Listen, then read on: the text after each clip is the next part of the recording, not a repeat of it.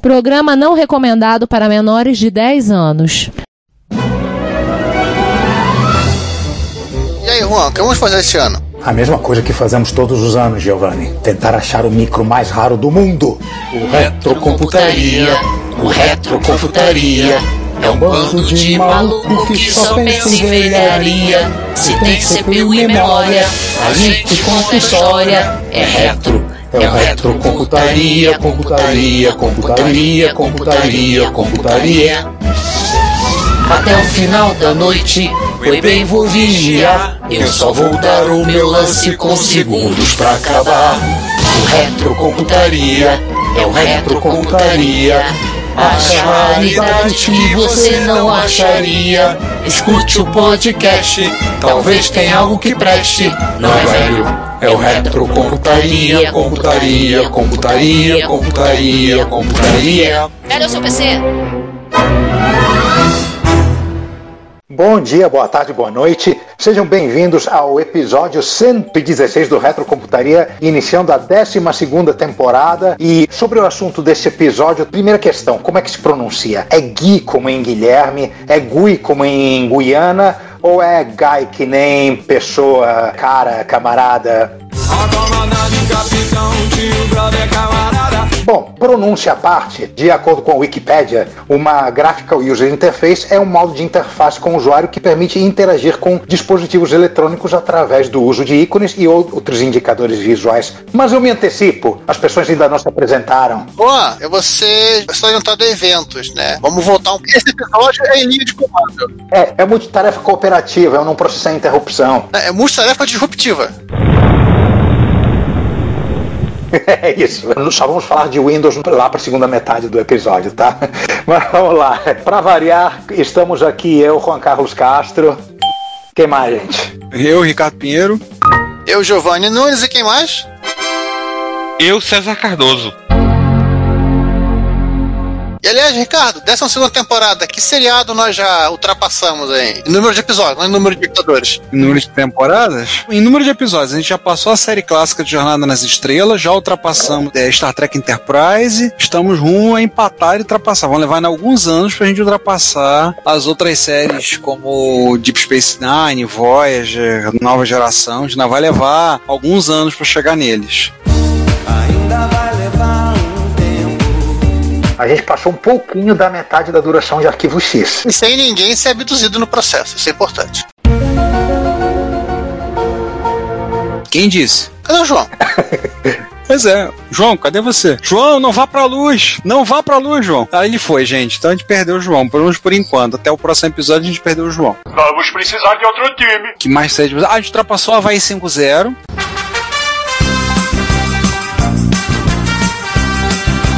Tanto a original quanto o remake. Quem mais a gente ultrapassou? Eu não tô lembrando. É, um dia vai chegar em Law and Order. É, ainda não ultrapassamos o Grey's Anatomy, né? Não, nem Anatomia de Grey, nem Leio, nem assim. Ah, não ultrapassamos CSI. Mas isso também não é foco. Vamos voltar para as interfaces, então. Aliás, vale a pena algumas observações observantes aqui na dialog box. Na caixinha de diálogo, né? Clica nela ali para ela abrir para você poder ler clica aqui, clique, clique, e algumas observações importantes com relação a este episódio, né? Nosso foco é interface, não necessariamente em hardware, exceto quando a gente tiver alguma coisa importante para citar a respeito, tá? Houveram terminais gráficos, tanto de mainframe quanto de minicomputadores. O IBM tem um, tem um protocolo específico para terminais gráficos de mainframe, só que assim, eles não eram bem para implementar interface gráfica, mas para implementar desenho junto com os textos. Também não vamos falar daquelas interfaces gráficas em modo texto, existiram diversas. E também nos aplicativos que, na falta de, implementavam a sua própria interface, tipo o Aquarela na MSIS, o Coco Max nos Coco, o Deluxe Paint no DOS, e um troço muito que eu, acho muito, eu achava muito legal, que era o módulo WYSIWYG do Lotus 123, que fazia o Lotus rodar em VGA, um gráfico, um negrito, todas as coisas que uma, uma interface gráfica necessita para você montar planilhas lindas. Vale lembrar também que a gente vai se manter fixo ao nosso ponto de corte, então não vamos falar sobre interfaces gráficas novas novas para micros clássicos. Então, quem assistiu a minha palestra na Retro Rio 2020, eu falei de alguns, como o Contic, o Atari 8, o Symbols. Não é nosso assunto nesse episódio. Apesar de serem para micros clássicos, mas elas próprias são modernas. Sim, então elas não serão citadas, não é o nosso assunto desse episódio. Então, assim, a gente falou então, das interfaces gráficas, né? O Juan já tinha dado uma explicação do que que seja, puxou lá da Wikipedia. Lembrar que elas foram propostas, as interfaces gráficas, como uma alternativa às interfaces de linha de comando, justamente por possuir uma curva de aprendizado bem menor. Para quem trabalha com linha de comando e quem comprou o meu livro, né, viu que tem um bocado de coisa, um bocado de comando para você dominar e ter mais acesso ao sistema operacional, no caso MSX2 ou qualquer outro sistema de linha de comando, são vários comandos que você não vai com o tempo aprendendo e usando e descobrindo. Até hoje tem comando que eu estou descobrindo no Linux, eu sou usuário de Linux há mais de 20 anos. É, quando você, você descobre todos os comandos das famílias Unix, alguém vai e cria um outro. É, ou então mudam os antigos, né?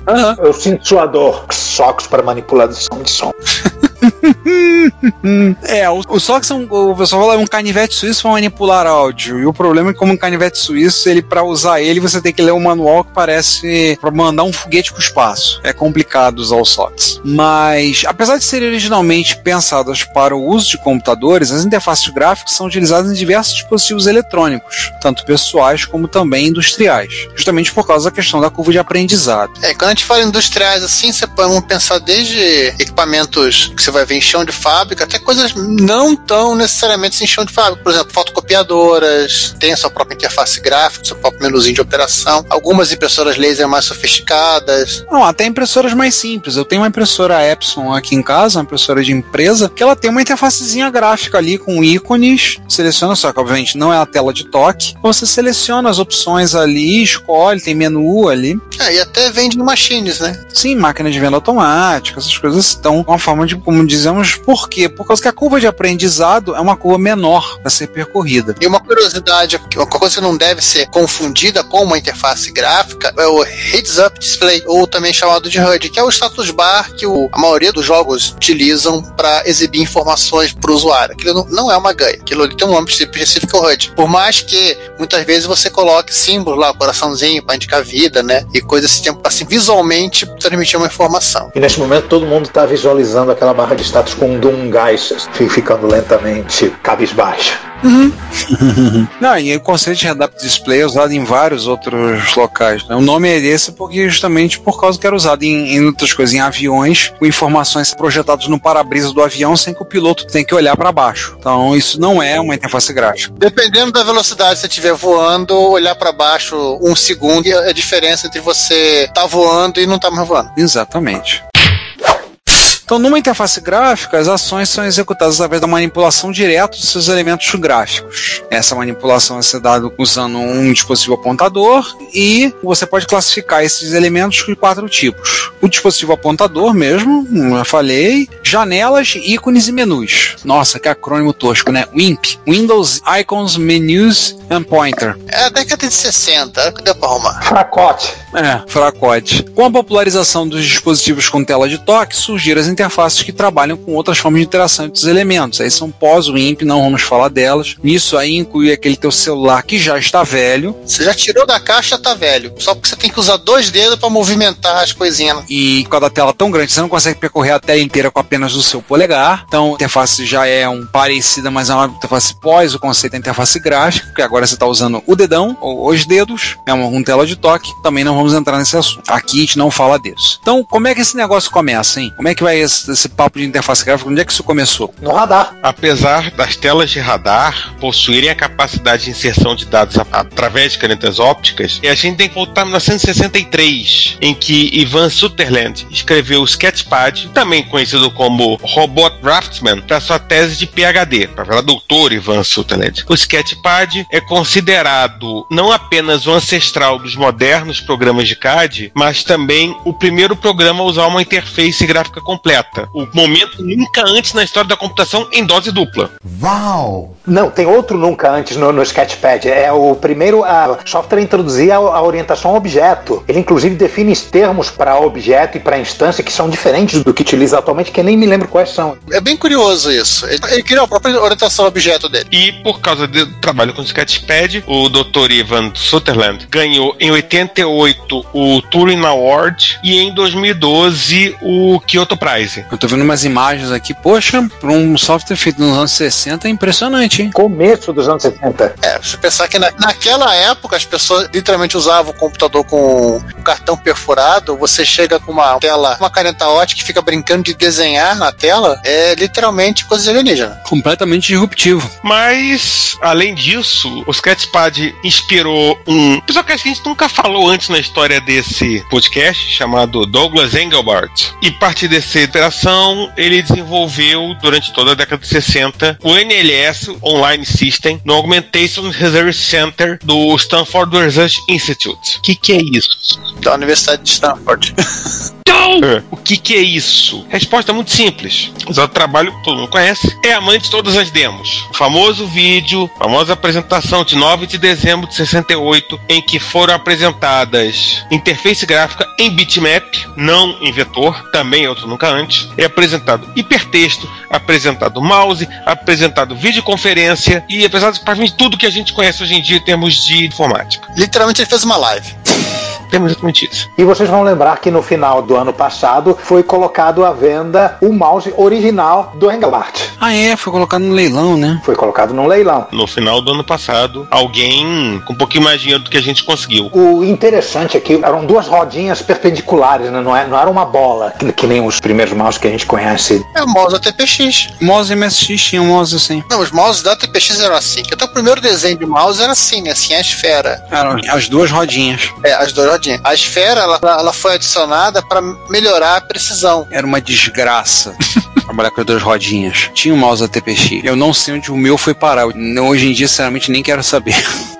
Agora eu queria só dizer um negócio pra você. O Retrocomputaria está disponível em vários serviços de streaming de áudio. Entre eles temos o YouTube, o iTunes, TuneIn, o Stitcher, a Last FM, o Evox, Castbox FM, Player FM, Google Play Música E agora também disponível no Deezer e no Spotify. Não deixe de ouvir, comentar e compartilhar o nosso trabalho. Nosso muito obrigado por sua audição. Se vocês gostaram, gostaram. Se não gostaram, que se dane. A história desse episódio é uma pessoa que inspira a outra, que inspira a outra, que inspira a outra, que inspira a outra, numa cadeia infinita. Então a cadeia continua depois do Engelbart e vai para Xerox. A Xerox ela cria um laboratório de pesquisa lá em Palo Alto, lá na Califórnia. Eles, separaram né, a pesquisa pura da empresa, da pesquisa comercial, e eles montaram esse laboratório lá. E muita gente foi parar, inclusive muita gente do, da equipe do próprio Engelbart foi, foi parar lá. E assim, nesse laboratório surgiram coisas dessas pesquisas que deram origem a coisas como o padrão Ethernet, a própria interface gráfica, a gente já vai falar, da forma mais próxima do que a gente conhece. É, orientação a objeto, PostScript, impressora laser, como falamos no episódio de impressoras. Pois é, várias coisas surgiram das pesquisas ouvidas no Park Labs. Tudo que a gente usa hoje tem um pezinho no parque. E no ano de 1973, aliás, ano com o qual foi lançado o padrão Ethernet para rede, o Park Labs desenvolveu um computador pessoal do alto. Antes que alguém pergunte, não, ele não fez um outro computador antes chamado baixo, não, tá? Era direto o alto mesmo.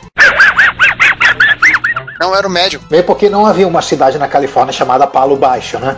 Pois é. Talvez exista uma Paulo Barro. Não, não tem não. Eu saiba, não tem não. Esse computador possui uma tela bitmapped, foi o primeiro computador a demonstrar a metáfora do desktop e a interface gráfica, né? Se eu me lembro bem, o monitor dele era mais alto do que largo. Era em pé, passava uma folha de papel, né?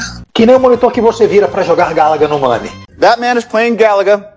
Ah, a metáfora do desktop consiste em você ter uma série de conceitos aplicados sobre a interface gráfica com o objetivo de ajudar o usuário na interação com o computador. A ideia da metáfora do desktop, lembrar que desktop é a mesa, mesa de trabalho. Então é a metáfora que você tem vários conceitos na interface gráfica que fazem analogia ao que nós temos, por exemplo, numa mesa de trabalho. Janelas sendo folhas de papel sendo sobrepostas, os conceitos dos ícones, assim. É, é o conceito dos acessórios, né? Coisas que não fazem parte da mesa, mas que você traz para te auxiliar tipo sua calculadora, o seu bloco de anotações, a sua agenda de endereço, o telefone. Sim, apesar assim, não era um produto comercial a princípio, mas fabricaram vários, milhares de Xerox Alto. Engraçado, eu achava que tinham sido meia dúzia, não, pelo contrário, fizeram milhares dele. Foram distribuídos espalhadas pelo parque, outras unidades da Xerox e até algumas universidades receberam algumas unidades do Alto para poder se divertir um pouquinho. Até parece que até 81 eles distribuíam autos que impedisse, por assim dizer. É inimaginável uma empresa fazer um negócio desse, hoje em dia, né? Fazer um negócio inovador e simplesmente ele ter uma circulação assim fora da, do mercado, fora de estar disponível para pessoas em geral. É muito estranho. É. A interface gráfica do Alto foi feita originalmente por algumas pessoas, entre eles Alan Kay, Larry Tesla, Dan Ingalls, David Smith, Clara Ciels e outros pesquisadores. Então você já tinha aí os conceitos de janela, já tinha ícone, já tinha menu, inclusive o conceito do menu pull down, né, drop down, você colocar, clicar, abrir o menu para baixo, que aí você podia com isso você poder abrir, remover, copiar arquivos. Então já tinha do gerenciador de arquivos, os primeiros conceitos que a gente vê hoje em dia das interfaces gráficas surgem mais claramente aí. E como estava dentro da Xerox, né, essas máquinas estavam ligadas em rede, elas se conversavam, elas trocavam figurinha, você tinha e-mail, você tinha até envio de documentos entre usuários sem ser em papel, impresso, né? E isso a gente tá falando dos anos 70, tá? Então. Em 74, eles lançaram o Gypsy, que foi o primeiro editor gráfico com suporte àquela sigla horrorosa, What You See is What You Get, use o IG. Então, o que, que você vê, o que vai sair na impressora. No ano seguinte, os engenheiros da Xerox fizeram uma demonstração da interface gráfica e, finalmente, no ano de 1981, lançaram o Xerox Star, que é uma versão comercial do Xerox Alto, que, apesar de não ter sido um sucesso comercial, serviu como influência para o que estava para vir por aí. E a gente segue a cadeia das influências. Vamos lá. Então, agora a gente sai da Califórnia vamos lá para. Isso aqui era em Pittsburgh, se não estou enganado. Vamos para outra ponta, o outro lado dos Estados Unidos, porque no meio é roça. Em agosto de 79, né, durante a SIGGRAPHIC de Chicago, foi lançada a estação de trabalho PERC. PERC é o acrônimo, como tudo com o computador, é acrônimo de Pascal Engine That Runs Quicker.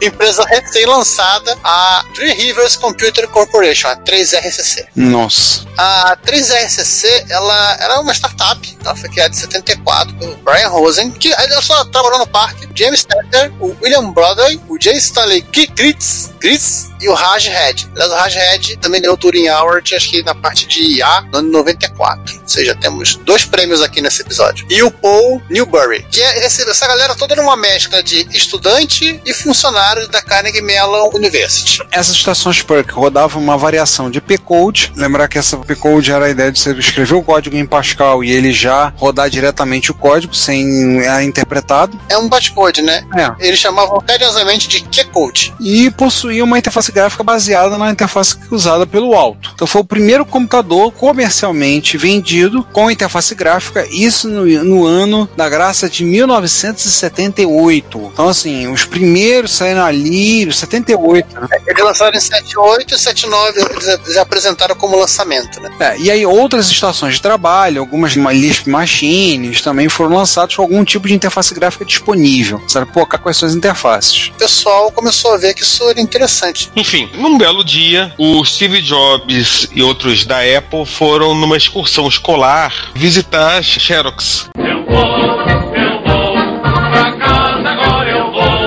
Entenderam, né? Excursão escolar. Mais ou menos. Não foi só uma visita, foi, foram várias visitas dessa excursão escolar, junto com vários técnicos tal, entre novembro e dezembro de 79. A ideia da visita foi do Jeff Raskins, o Bill Atkinson fez o meio de campo, já que o Jobs não gostava do Jeff Raskins, mas enfim, isso você já sabe, apareceu lá na, enfim, lá na frente. Recapitulando, o Jeff Raskins era o que na Apple? Jeff Raskins ele foi contratado para fazer manuais, ele iniciou o projeto do Mac Macintosh. Sendo que o queridinho do Jobs era o Lisa. E depois, o, quando o Jobs ele foi quicado do projeto do Lisa, ele, ele assumiu o Macintosh e aí o, o resto que foi embora. Bom, voltando, e aí vamos deixar a palavra com o próprio Jobs, abre aspas. Já que a história é escrita pelos vencedores, né? É. Fui na Xerox Development Corporation, os caras que cuidavam dos investimentos, e disse que os deixaria investir um milhão de dólares na Apple se vocês meio que abrirem o kimono do parque para mim. Fecha aspas. É, essa, essa situação de abrir o kimono eu acabei deixando na pauta aí, é uma expressão normal na década de 90 para literalmente você não ter segredos. Acho que em Portugal,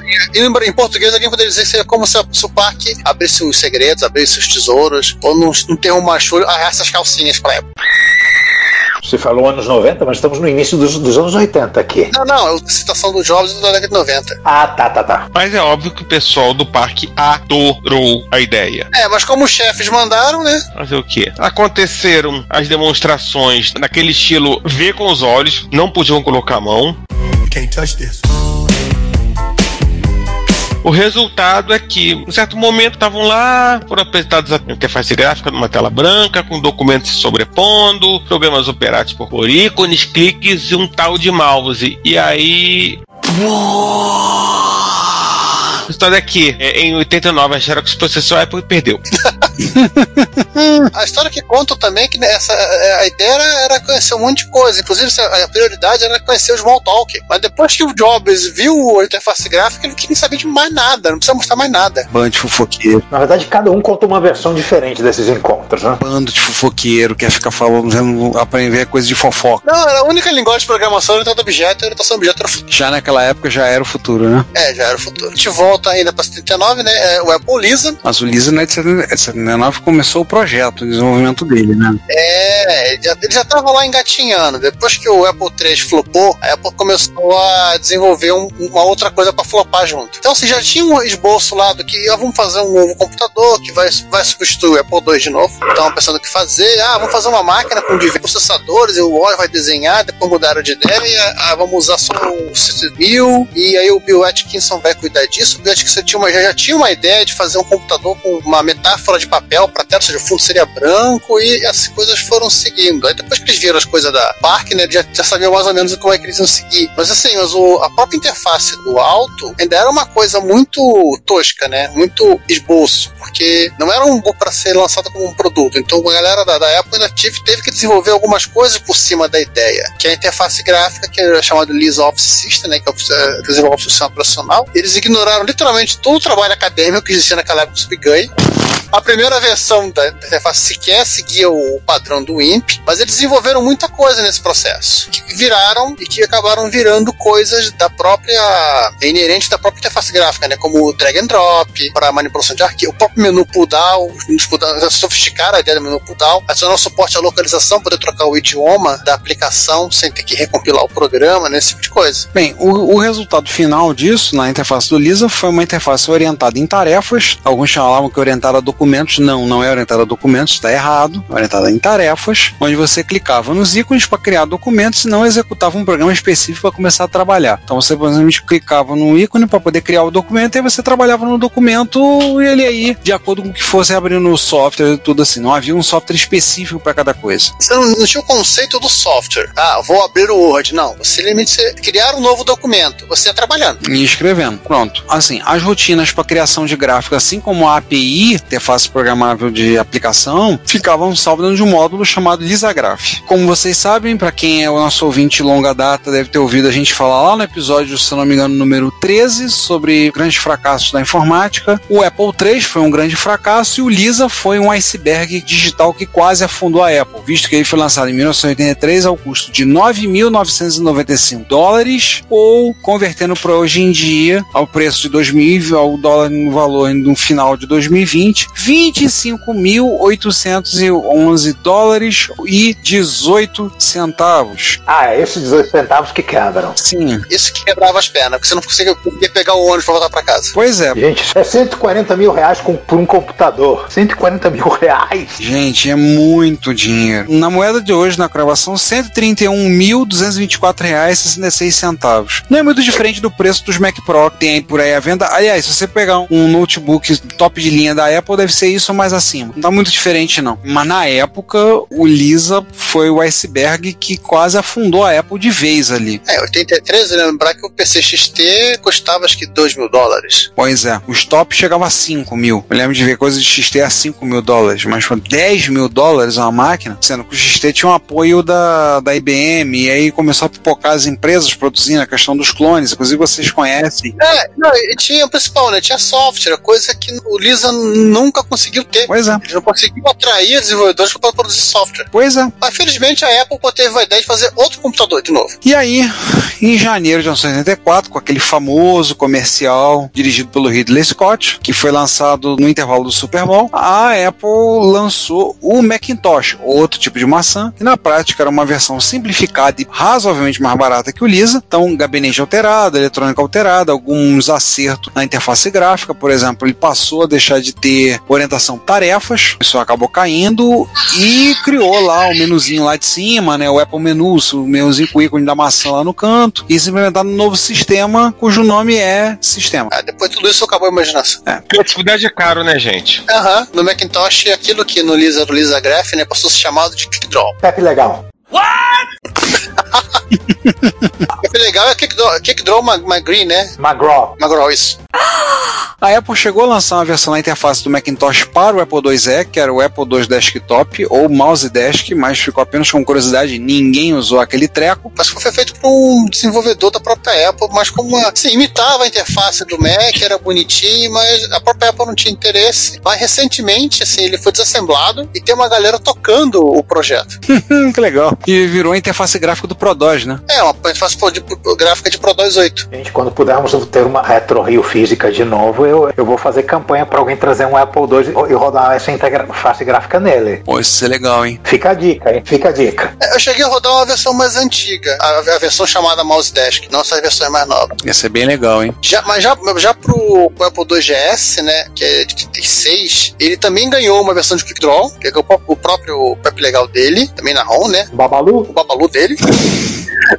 que junto com o ProDOS 16, que depois foi nomeado renomeado para GS hoje, ganhou sua própria versão do System. E diferente da versão do System, e vai seguir as versões do, Pro- do, do Macintosh, a, a numeração de versão. E de mais diferente da versão do Mac, o System do GS era colorido. É, o, o Cisne só ficou colorido a partir do, do Mac 2, eu acho. Ou do Mac LC. O primeiro Mac colorido foi o Mac 2, sim. Que achei de 87. 87, é, acho, acho, acho que é 87. Em 1997, por questões de marca, renomearam o System para quando saiu a versão 7.6. Afinal, o System não dava para registrar. Sistema. É, sistema. Aí a coisa começou a ficar como bagunçada, até virar o macOS em algum momento lá pela décima versão. E aí teve aquela história do projeto Rhapsody e tudo que não é o nosso assunto de falar aqui, mas até virar o macOS 10, que foi macOS 10 por sei lá quantos anos, e atualmente é macOS apenas. Finalmente, depois de 20 anos, entrou na versão 11. É, no Sulzão. Os conceitos criados na interface do Macintosh foram referência e inspiração para diversos projetos. Gostem ou não, a Apple nisso ela é marcante, que ela lançou tendências. E essa, o que diga o engenheiro-chefe da Enterprise, Montgomery Scott, né? Computer? Hello, computer. Computer? Computer? Tá lá o, o velho escocês falando com o mouse. Pra quem não assistiu, assista Jornada nas Estrelas 4, A Volta pra Casa. Vocês vão entender a referência. I understood that reference. Que esse não é um podcast sobre Jornada nas Estrelas. É, tem um outro sobre isso. É, tem um tal de Droba 9 aí que vocês vão ouvir falar de, de jornada aí. E esse não é um episódio sobre comunicação não verbal com computadores, porque estamos falando de interface gráfica. Chegou a teclinha SAP aqui para Animal Brasil. Se você quer enviar um comentário, crítica construtiva, elogio ou colaborar com as erratas deste episódio, não hesite, faça. Você pode falar conosco através do Twitter, no usuário arroba retrocomputaria, pelo e-mail retrocomputaria.gmail.com ou colocando comentários no post desse episódio em www.retrocomputaria.com.br. Lembre-se sempre do que dizemos. Seu comentário é o nosso salário. Muito obrigado e nos vemos no próximo podcast. Fala direito, rapá. E aí, saindo da Apple, vamos falar de, de PC? O que, é que teve no mundo PC? Basicamente era o pessoal que tava correndo atrás, né? Literalmente. Vamos começar pelo Texas, né? O Deskmate foi originalmente desenvolvido para o TRS-80 e depois foi portado para a linha Tandy 1000, foi portado para a linha Tandy 3000 e depois para qualquer IBM PC, para qualquer coisa que a Tandy rodasse, ela botava lá o Deskmate. Era uma interface gráfica rodando sob o MS-DOS e contendo al- algumas pequenas aplicações. Ele equipou as máquinas vendidas pela Tandy nas suas lojas Radio Shack até aproximadamente 91. E é bem interessante ver como o Deskmate foi se desenvolvendo ao longo do tempo. Mas isso era uma interface modo texto, né? Eu lembro dela no, no Tandy 1000 UX que eu tinha. ela também tinha parte gráfica. Ele tinha, eu acho que era uma versão do Lotus 123 que rodava dentro com o visual do Deskmate, ou uma outra planilha, não lembro agora qual. Ele funcionava assim, ele era um shell para carregar programas e tinha uma brincadeira de calculadora, agenda de telefone. Ele tinha um visual assim, não parecia muito WIMP, porque ele não tinha janelas, janelas que se pudesse mover pela tela, né? As, as coisas eram estáticas. Mas tem screenshot aqui que, fica, que você fica olhando. E tem uma coisa muito interessante, porque começou como uma interface de, de modo caractere e depois ganhou interface gráfica. Começou aproveitando, inclusive, algumas características que os computadores têm tinham, né? Tipo, modo de quatro cores 640 por 200. Dá pra fazer mais artes, né? E o também chegou a ter uma versão pro Coco, acho que a Deskmate 3 rodava no, no Coco 3, específico do Coco 3, com o S9, mas o, a galera hard user, hard power user de Coco usava mesmo o Multiview, que foi desenvolvido pela Microware, que era a mesma que desenvolveu o S9, e que era uma interface assim, mais estrito senso. Continuando ainda no mundo PC, nós temos o. não, mundo Marvel, né? É. Temos o Vision, não é o super-herói robótico dos, dos Vingadores, é feito pela Visicor, que é a fabricante do Que foi a primeira planilha sobre a qual já falamos várias vezes. Então eles resolveram se aventurar no mundo das interfaces gráficas. Na Comdex do outono de 1982, ela apresentou esse software que era uma interface gráfica para computadores PC, 100% compatíveis, exigindo 512K de RAM, um mouse, que na época para PCs era muito novidade, 1982 isso, e pelo menos 2 MB de espaço livre no disco rígido, sendo que nessa época pouquíssima gente tinha disco rígido em qualquer computador pessoal. Já avisei que vai dar merda isso. Se o mouse era novidade, o HD era mais novidade ainda. É pior, novidade cara, né? É. Essa interface tinha todos os elementos necessários, apesar de não ter, por exemplo, um gerenciador de arquivos. E implementava uma multitarefa rudimentar, um task switch, né? E o menu era diferente, ele ficava no rodapé da tela. A interface gráfica para depressivos. é, ele não fez muito sucesso, ele precedeu o Windows em três anos e fez o Bill Gates mandar o pessoal da Microsoft acelerar. A gente ainda poderia falar várias interfaces pseudográficas do modo texto, como a Desk da Quarterdeck, Top View da IBM, seja um sistema de janela em modo texto, né? Não, não é o foco. Vamos continuar gráficos e continuando ainda no mundo PC, vamos falar de Gen e as hologramas.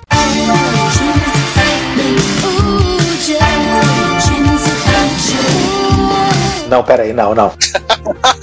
Chega de comparar interface gráfica com desenho animado. Chega, chega. O GEM é um ambiente operacional desenvolvido pela Digital Research, fabricante do CPM, a partir de 84, nossa queridíssima Digital Research, para uso em sistemas baseados em processadores Intel 8088 e Motorola 68000. O interessante é que ele foi, na verdade, criado a partir de uma biblioteca. Ele foi criado a partir da GSX, da Graphic System Extension, uma biblioteca gráfica de uso geral desenvolvida por uma equipe liderada por Don Haskell desde 82 e com grande parte do código escrita por Lee Lorenzen. Os dois, obviamente, egressos do parque. Só o Lee era, era do parque. Ah, o Lee era do parque. O Don Haskell não era, desculpa. O GSX era a implementação da Digital Research para Graphical Kernel System, ou GKS, que era uma especificação da ISO barra ANSI para rotinas gráficas em computadores definidas ali na década de 70. Eu nem sabia que existia padronização para um negócio desses. Eu também não. Eu lembro que eu comentei lá em cima que a, os mainframes tinham terminais gráficos e até então, era até para isso. Isso tem uma vantagem que é o seguinte, como é que você faz uma rotina, uma biblioteca gráfica, né? Você tem que fazer o, literalmente o upset, depois do upset você evolui para rotina de linha, aí se você é garoto esperto 20 anos de praia, você sabe que você vai fazer três rotinas de linha, a horizontal, a vertical e a diagonal, que elas têm complexidade diferente. Depois você fez linha, você vai fazer caixa, vai fazer pente, você vai fazer círculo, elipse, texto, tudo assim, é todo um trabalho de, de literalmente camada, né? Uma rotina vai se, se entrepando uma na outra. E a,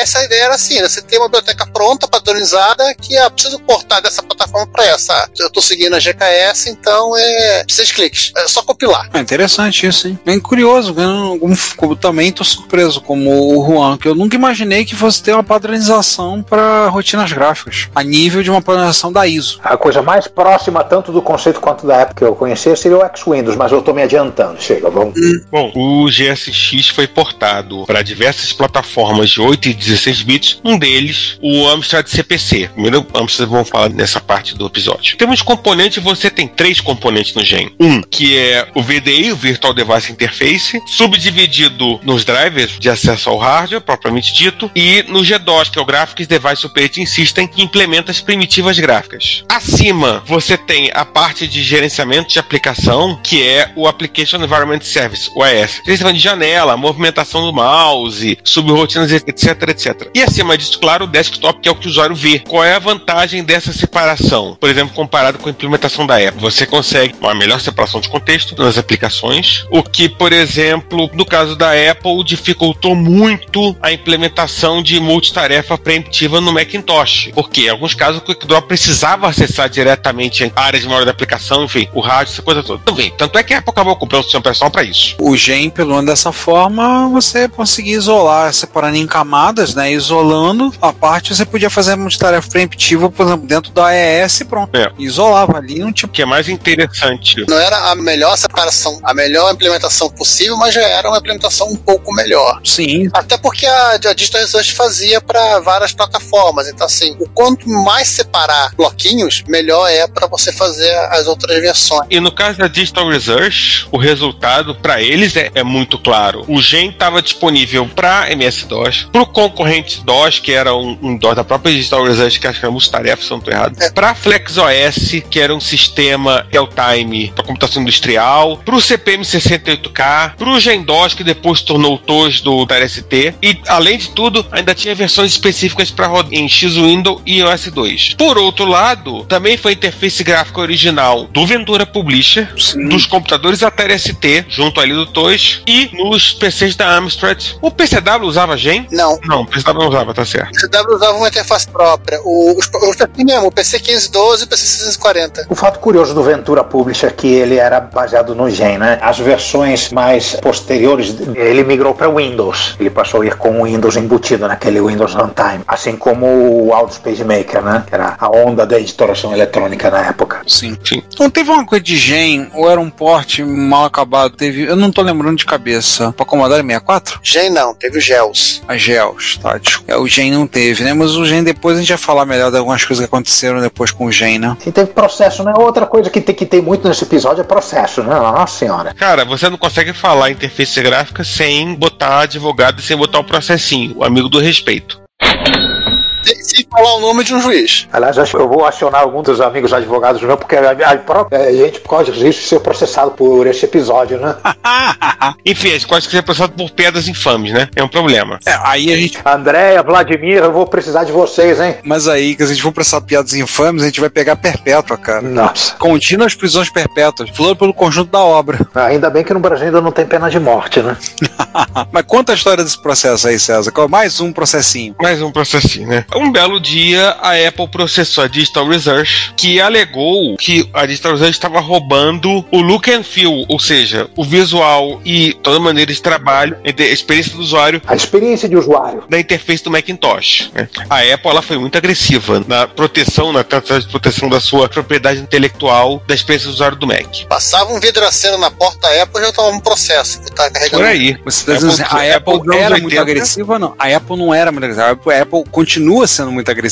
Lembrar que Mas eles estamos fizeram, com a falando galera, desse episódio. fizeram passado com a galera do Fortnite. Fortnite, né? Que eles baniram na loja de. Foi da Epic Mega Games. Foi. Mas aí é outra conversa. Aham. Envolve advogado, mas é outra conversa. É, é outro nível de picaretagem. Mas o resultado é que a Apple fez um acordo com a Digital Research e a Digital Research removeu a lixeira, ajustou algumas imagens e tornou fixas as janelas de dispositivo. A versão do Gen, essas janelas eram float, né? Free float, eram soltas. E na versão 2, elas viraram painéis. Você não tinha lixeira. Curiosamente, por algum motivo, as alterações não cobriram a interface usada pelo TOS. Ela não entrou no processo da Apple. O Scully não quis conversar com o Trem.